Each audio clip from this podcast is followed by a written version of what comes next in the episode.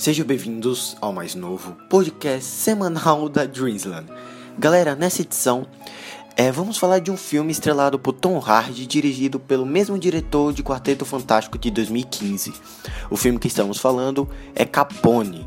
O filme, basicamente, ele iria chegar aos cinemas, até como dito em formato teatral, dito pelo diretor, mas por conta do coronavírus e todas essas mudanças em Hollywood, o filme acabou saindo em on demand lá nos Estados Unidos.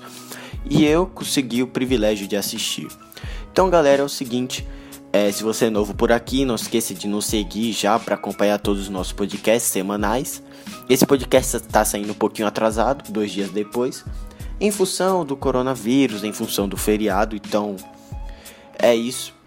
Outra coisa também, é, essa semana semana passada, na verdade, eu inaugurei o novo site da Dreamsland, que você pode conferir o site a partir do link que está na nossa conta oficial do Twitter. É só digitar no Twitter lá Dreamsland e já vai aparecer. E é isso, galera. Vamos falar um pouco desse filme aí, bem pesado, muito bem chocante assim. Que atuação brilhante do Tom Hardy, galera. Sem mais enrolação, então vamos nessa.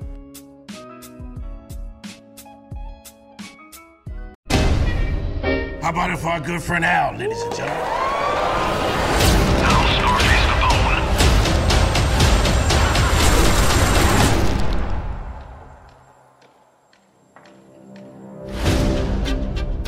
Do you know what the difference is between Adolf Hitler and Al Capone?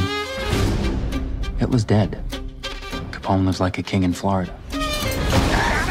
He has full blown dementia. I have reason to believe it could all be an elaborate act. What's this about? We have information that your client may have tucked away a very large sum of money.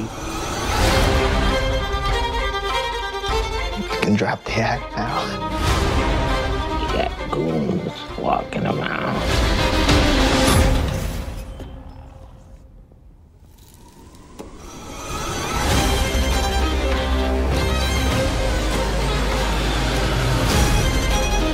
Guys like you own this place $10 million.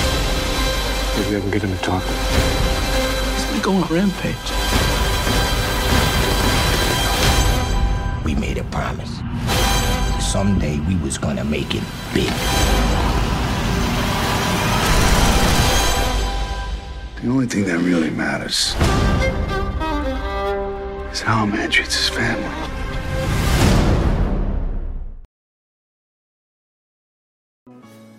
Capone é um filme de 2020 desse ano, que seria, como eu já disse, que seria lançado para o cinema, mas por conta de todos esses problemas, o filme foi lançado nos Estados Unidos em on demand, para aluguel.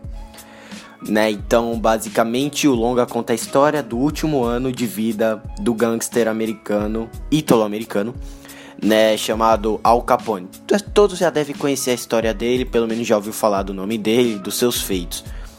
Galera, o filme, na verdade, ele trata de assumir mais do último ano do Al Capone e como a doença que ele teve tomou conta da sua mente, tomou conta das suas atitudes, das suas ações, né? E também o longa trata muito da questão dos seus familiares, da questão que ele tinha com o filho dele, então é algo muito o longa trata de algo muito pessoal, muito íntimo e muito como é que eu falo, em uma questão mais psicológica, o que se passa na cabeça do Capone, galera. Diferente do que a gente vê em outros filmes do Al Capone, onde é sempre tiro, é sempre ele resolvendo alguma coisa, é sempre ele no auge da sua carreira, galera. Então, esse filme trata mais de uma questão mais trata mais de uma questão mais não, mas trata de algo mais emocionante, né? O que eu acho que foi algo muito, foi uma escolha muito interessante do roteiro de Josh Trank.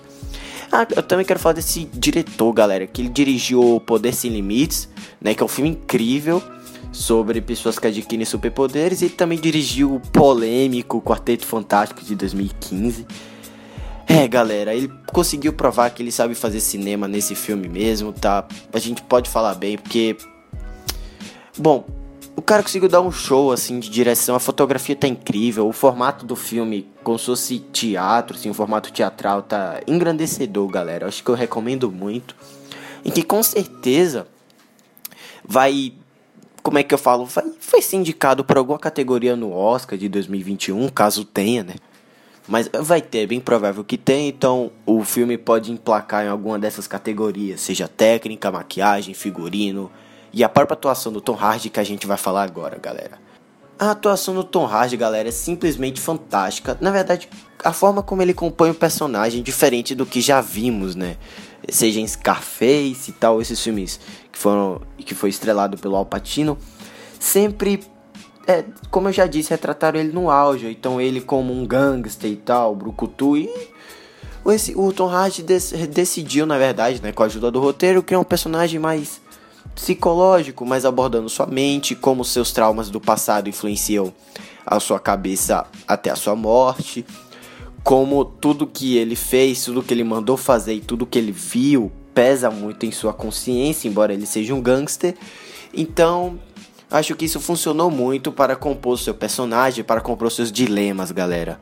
É um filme muito que toca muito nesses assuntos bem bem emocionantes entre aspas assim do Al Capone.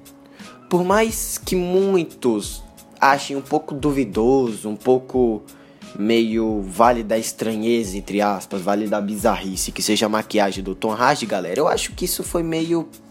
Como é que eu falo? Foi muito bem utilizado no filme. Embora a iluminação atrapalhe um pouco o naturalismo da, da maquiagem, é, eu acho que o diretor conseguiu emplacar.